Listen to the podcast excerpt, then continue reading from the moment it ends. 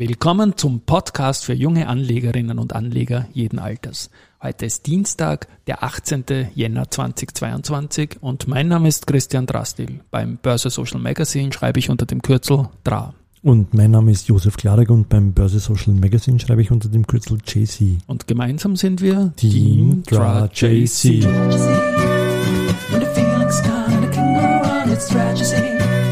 When the morning cries and I don't know why it's hard to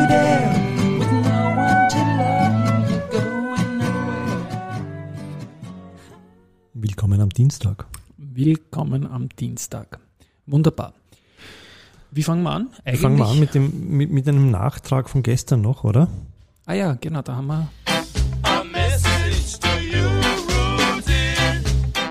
Wir haben ja gestern über die Finanzminister-Historie gesprochen. Da haben wir einen auslassen. Da haben wir einen vergessen, da habe ich einen vergessen. Also für mich war im Kopf ganz klar, wir hatten vor dem guten Magnus Brunner den guten Gernot Blümel, Mhm.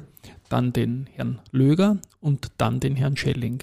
Da haben wir dazwischen aber vergessen den Eduard Müller. Das war nämlich der Finanzminister der Übergangsregierung. Und da haben wir einen Leser, Hörer, ähm, Mail an Rudi bekommen, bekommen ja. und danke dafür. Den Eduard Müller haben wir vergessen. Jetzt habe ich gestern ja gesagt, dass der, die Arbeiterkammer sich verrät hat und gesagt hat, das ist der Eduard Brunner zum Magnus Brunner. Vielleicht haben sie ihn mit Eduard Müller verwechselt. Das kann ich mir schon eher vorstellen als mit Edi Berger, wie wir gestern Wahrscheinlich wird aus der Richtung was sein. Copy-Paste haben. irgendwie und dann. Ja. Genau.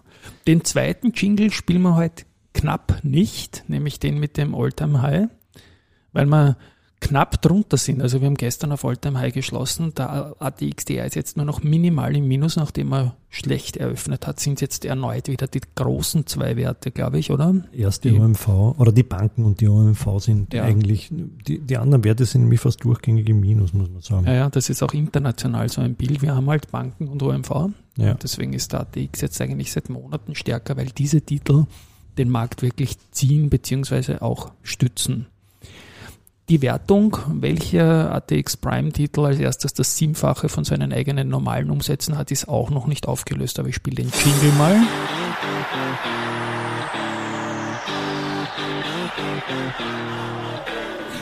Das sind wir ein bisschen weit weg eigentlich noch. Momentan, ja, das Ja. kann von, von Tag zu Tag sich natürlich ändern. Und ich bringe trotzdem ähm, die besten Titel des Vortags immer. Ich glaube, man lernt auch ein bisschen was. Also ich lerne auf jeden Fall Ja. dabei, weil ich die Umsatzvolumensgrößenordnungen da kennenlerne besser. Und gestern hat die VIG im ATX Prime 217 Prozent normaler Umsätze gehabt.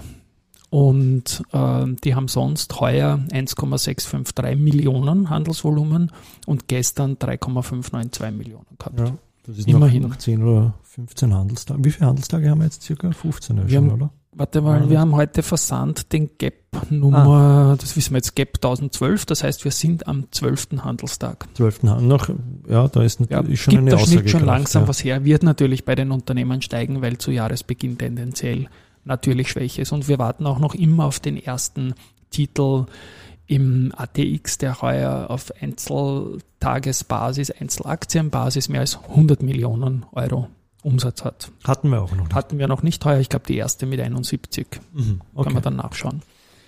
Ja, dann noch was. Äh, die Valneva, die ist so wie alle Impfstoffhersteller heuer deutlich unter Druck nach dem Superjahr im Vorjahr. Das ist natürlich Pandemie-Thema.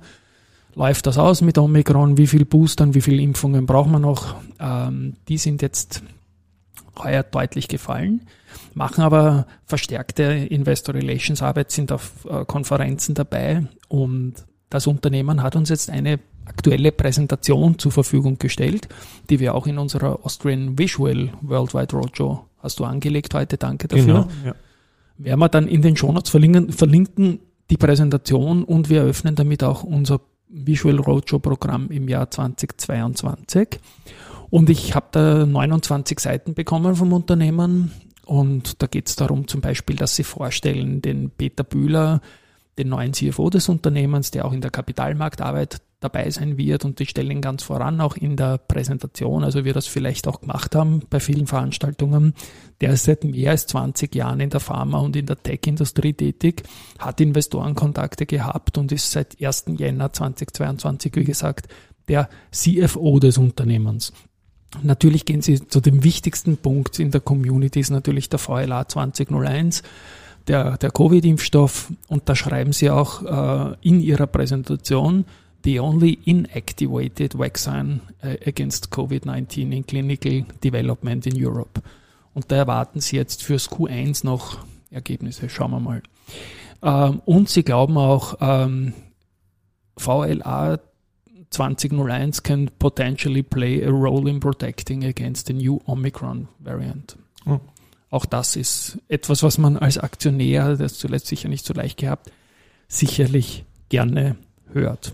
Ich wollte nur anmerken, letztes Jahr haben wir in der Austrian Visual Worldwide Roadshow 37 Präsentationen, Statements äh, präsentiert und das äh, war nicht nur ein Zugriffsbringer, sondern ist ein, ein unfassbarer Know-how-Pool. Absolut. Über Das, was die Unternehmen aktuell machen, aber auch sozusagen, was ihr Gebiet ist. Und, also hochspannend in Wahrheit. Ja. Also eine große Empfehlung, wenn man sich einen schnellen Überblick machen will. werden wir im Zuge der, der Quartalszahlen dann wieder sozusagen au- weiter ausrollen und die 22er Präsentationen dann bringen. Genau.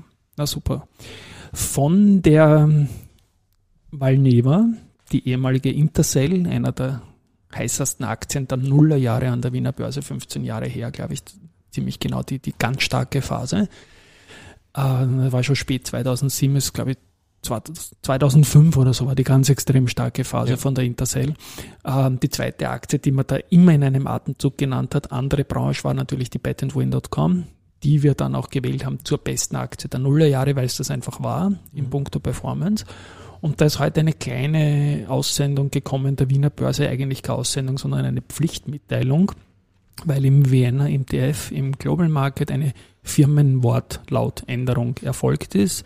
Und zwar war die BWin über mehrere Umwege, ähm, BWin Party hat es dazwischen Party Gaming, das haben wir im Vorgespräch, genau. Ja, ja, jetzt weiß dann genau. GVC Holdings, also GVC Holdings und jetzt heißt sie Entain, so wie Kurzwort von Entertainment. Entain PLC. War ja damals auch Und von das ist Bet jetzt- and Win auf B-Win auch eine Verkürzung quasi, oder? BWin, dann. BWin Party, dann GVC und jetzt Entain. Entain. Entain. Ich finde es ein besserer Name als GVC. Ja, jeden Für, für ja. innerhalb der Branche. ISIN und äh, Kürzel bleiben unverändert.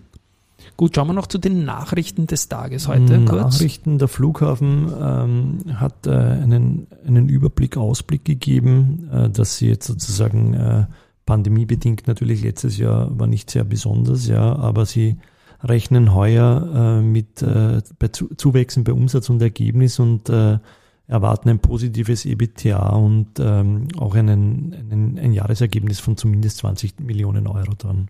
Ja. Also deutlich nach oben und die spielen auch bei uns im Aktienturnier diese Woche mit und wären virtuell eine Runde weiter. Ich glaube dann Semifinale schon. im schon. Semi? Jetzt Semi? haben wir gerade Viertelfinale. Ah, okay, jetzt haben wir dann schon Semifinale so schnell. Genau, ich habe es jetzt für den Börsenbrief mal heute angeschaut. Die sind virtuell im Semifinale und die Aktie hat sich überhaupt eigentlich der, den Umständen entsprechend, was man sagt, Pandemie und Flughafen, na hallo, ne? Ja. Die haben sich sensationell gehalten, gute Met Metamorphose gemacht, auch im Unternehmen.